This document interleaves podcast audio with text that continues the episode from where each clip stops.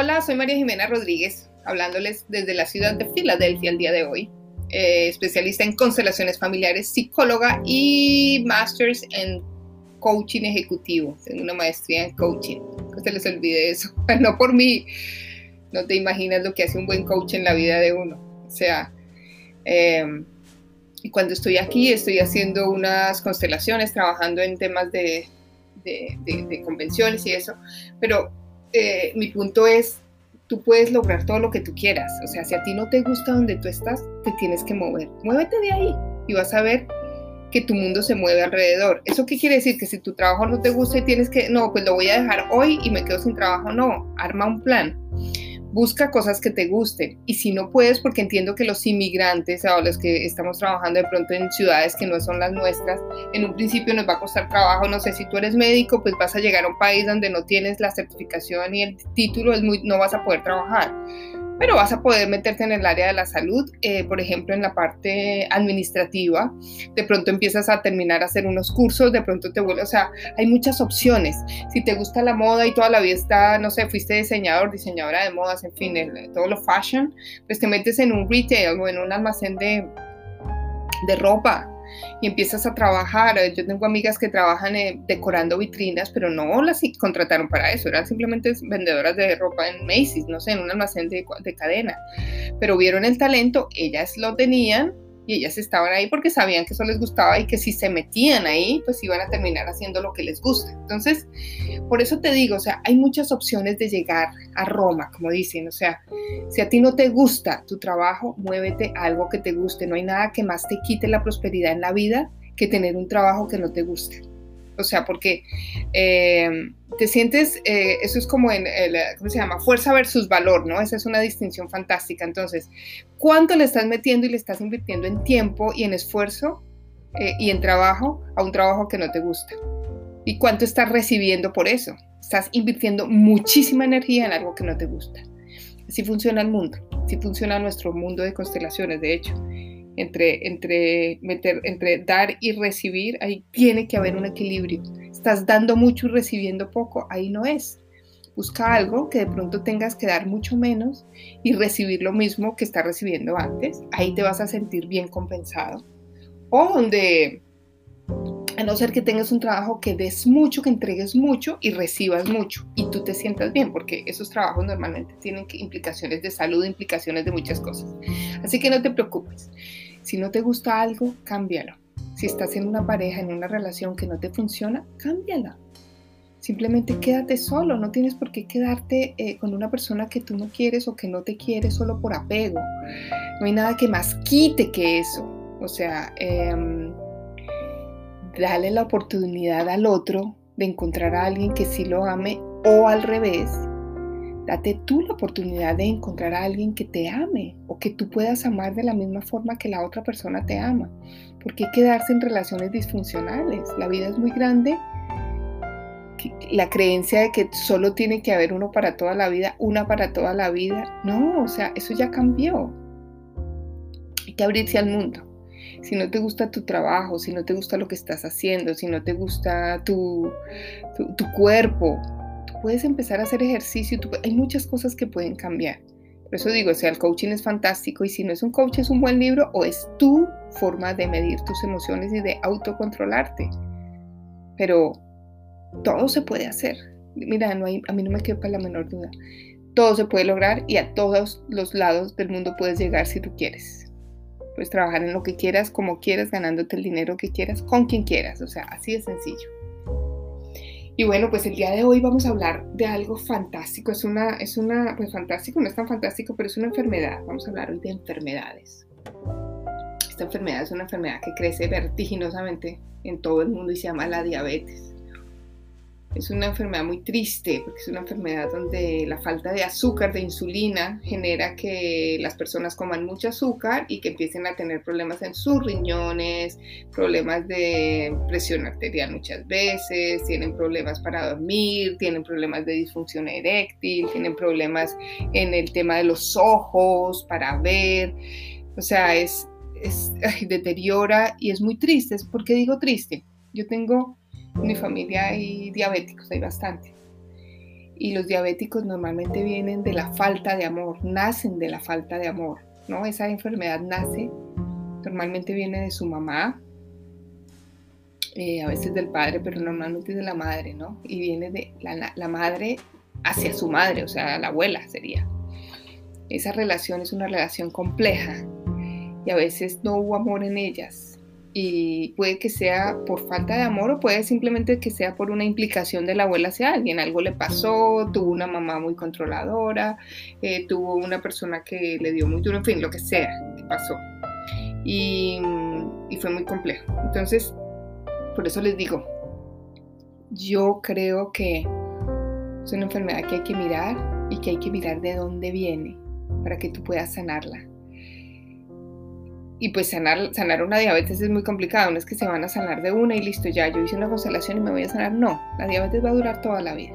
Eso es una cosa que ya los diabéticos lo saben, no es que dices voy a tomar vacaciones hoy, digamos la tipo 1 que es muy compleja porque pues obviamente naces con ella, o la tipo 2 que, que ya viene más adelante cuando creces, pero tienes que inyectarte insulina, tienes que tomar tus pastillas, eh, tienes que comer ciertas cosas y, no y dejar de comer otras que no te gustan. En fin, o sea, es muy, compleja.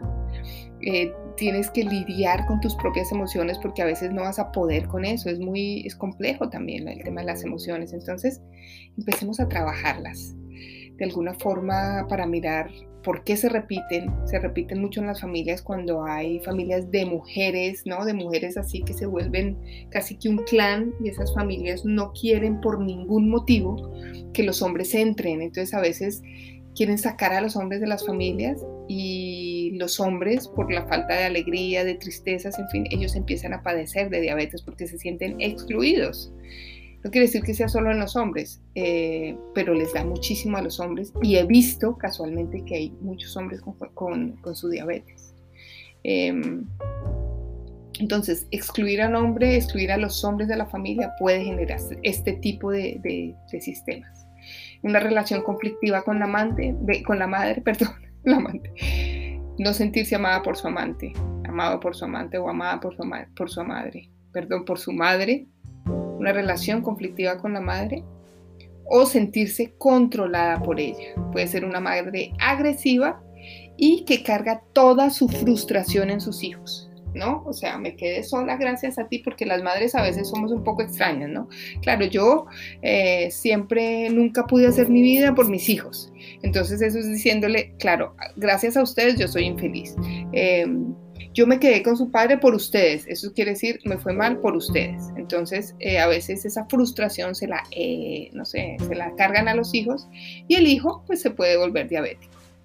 Hay una necesidad de amor insatisfecha por ausencia del padre, un deseo de sentirse amado y aceptado, sensación de soledad, de incomprensión, por sentir que el padre se fue por mi culpa, que se murió por mi culpa, en fin. Eh, también hay una creación de corazas o de una barrera, una frustración de que no se pueden expresar los sentimientos. Entonces esa persona origina un mal carácter y se vuelve súper agresivo para no mostrar su necesidad de amor. Inclusive puede llegar a empezar a maltratar a esa persona, a los hijos, a la familia, en fin. Eh, eh, porque siente que no lo aprecian o no lo valoran y es todo lo contrario. Hay un resentimiento con la vida, ¿no? que puede ser como que la vida es dura y difícil. Eso también viene de diabetes. Hoy una persona puede llenar su vacío emocional con la sobrealimentación. O sea, como mucho, vorazmente, con eso acallo mi dolor. Puede haber algo dentro de mi sistema que es deshonroso, o que, o que hay, por ejemplo, las violaciones, los abusos sexuales, y normalmente lo ha hecho un hombre. Es una culpa que permanece dentro del sistema y hay muchos juicios, hay muchas eh, críticas sobre eso, entonces eh, eso merma la autoestima, hay que, hay que mirar eso. O hay antes, ah, puede ser que antepasados vivieron una vida muy miserable, donde no les alcanzaba sino para sobrevivir. Entonces hay una extrema pobreza dentro del sistema familiar. Eh, entonces hay un montón de cosas ahí. Es importante mirar de dónde viene la diabetes, por qué nació y sobre todo empezar a reconciliarse con los padres. O sea, es importante que el diabético empiece a dar el paso de reconciliarse con los padres, respetarlo y honrarlos tal y como son, no como él o ella quiere, sino como son. Eh, porque es súper importante esto y tú lo sabes, ¿no? Que sea, que sea así. Entonces, cualquiera que sea el origen de la enfermedad, de la diabetes sobre todo, cualquiera que sea este origen, pues hombre, hagámoslo si no te puedes hacer una constelación o no quieres o lo que sea, empieza a mirar, empieza a averiguar de dónde viene eso, cuál es esa culpa que hay en la familia, quién no dijo algo, eh, por qué nosotros estamos comiendo así, por qué mi papá come tanto dulce, qué había entre él y su mamá, por qué esa relación era tan difícil. Y mira más allá, la abuela, la abuela es bien importante en esto. Entonces, cuando tú empiezas a mirarlo, pues entonces empiezas a sanarlo. Sobre todo tú sabes que el diabético tiene que tener autocontrol y tiene que desbordar sus emociones. A veces a ellos les cuesta mucho expresar, les cuesta mucho soltarles. Ellos sienten, pero no quieren decirlo. Ellos sienten muchas cosas, pero su careta es de mal genio, de grito, de, de insuficiencia de muchas cosas. Y realmente que lo que hay ahí es una profunda falta de amor. Un diabético, si tú tienes uno en tu familia, dale amor y ellos responden al amor profundamente. O sea, ahí desde ese espacio se gana todo. Hay que darles un poquito más de amor que, a los demás porque a veces es difícil para ellos. Pero, ¿qué no cura el amor? Imagínate. Bueno, vamos a hablar entonces, hoy vamos a hacer un pequeño ejercicio que se llama hablar con tus síntomas. Vamos a hablar con, con los síntomas y hazlo si tienes diabetes, pero si tienes otro tipo de enfermedad, vamos a hacerlo a ver qué pasa. Lo primero que vas a hacer es lo, siguiente, vas a localizar este síntoma, el que tengas, puede ser una, una, enfermedad, digamos, eh, o puede ser un síntoma como un dolor de cabeza o algo que es reiterativo en tu vida, el, sobrepeso o una enfermedad o tienes gastritis, en fin. Entonces lo vas a saludar, ubícalo, vas a sentirlo, lo vas a describir, su forma, su tamaño, su color, su peso, etcétera. Eh, lo segundo, pues vas a empezar a, con tu mano, tienes como una mano, la mano derecha, vas a coger ese síntoma y lo sacas de tu cuerpo. Tienes que ubicarlo en donde está. Entonces yo, por ejemplo, estoy ubicando aquí una gastritis que a mí me da con frecuencia, que es tremenda. Eh, porque no como muy bien, tengo problemas con, que, con alimentarme, alimentarme, eh, no me alimento correctamente. Estoy en ese trabajo ahora. entonces simplemente coges ese síntoma y lo vas a sacar de tu cuerpo. Vas a sacarlo de tu cuerpo. Simplemente, entonces lo tienes en tus manos, obsérvalo. Yo lo estoy mirando, dime de qué color es, cuánto pesa, qué carga ese, ese síntoma, qué material es. ¿Qué te sugiere ese síntoma? De pronto puede cambiar de forma, puede que no. Yo veo que el mío es como rojo, que es grande, que es largo, que tiene como rabia encima, tiene como algo que le molesta. Y tú vas a empezar a dialogar con él, o lo que queda de ese síntoma. Y lo primero es, antes de empezar, dile, gracias porque me estás mostrando algo. Gracias porque me estás mostrando algo. Y vas a empezar a preguntar, ¿cómo te llamas? ¿Cuándo viniste por primera vez a mi vida? ¿Para qué viniste?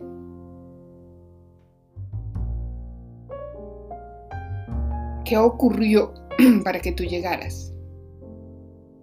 ¿Qué tuvo que ocurrir para que tú llegaras? Sigue observando tu el color, la forma, a ver si va cambiando, sin juzgarlo, de pronto lo puedes ir eh, asociando a recuerdos o a, síntomas o a símbolos. ¿Qué necesita? Y pregúntale, ¿qué necesita ese síntoma para desaparecer? ¿Cómo puedes tú ayudarlo? ¿Cómo puedes tú dejarlo atrás?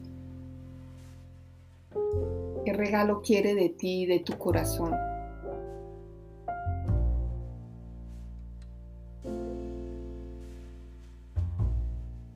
Y lo vas a escuchar atentamente. Le vas a dar las gracias y le vas a dar lo que necesita.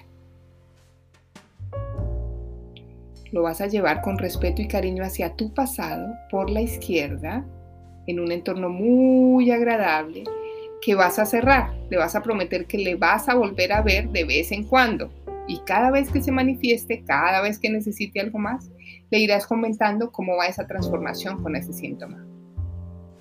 Vas a necesitar hablarle muy a menudo de tu nueva seguridad, de lo que estás descubriendo con el síntoma, de lo que estás viendo. Y simplemente, cuando termines ahí, haz de cuenta que vas a ver un río, un manantial, algo que, que es muy nítido y muy lindo, muy transparente. Tú te vas a sumergir ahí, vas a cerrar tus ojos, te sumerges, te lavas, te tomas el agua de ese manantial, de ese río delicioso, te remojas, te limpias, te vas a llenar de toda la energía del sol y si lo puedes hacer físicamente mejor, sales, te das un bañito de sol y te proyectas en tu futuro viéndote en una transformación sin ese síntoma. Te proyectas en un futuro sin ese síntoma, con una excelente transformación.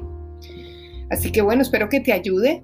Eh, déjame saber cómo te va con esto, déjame saber cómo vas con el tema de las enfermedades y que, de qué otra enfermedad quieres que hablemos, porque hay muchas y me estoy, ahora me estoy como metiendo en ese tema.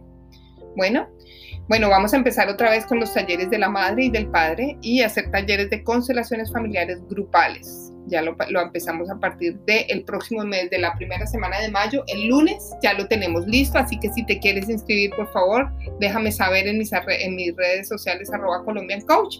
Aquí estoy para ti. El 3 de, de, de, ah, de mayo estamos a primer día de mayo. Sí, el 3 de mayo, que es lunes. Empezamos el taller de la madre, el 10 sería el del padre, el 17 el del niño. Y así vamos trabajando. ¿Ok? Bueno, gracias a todos, los quiero muchísimo y nos vemos muy pronto. Un abracito, bye bye, chao.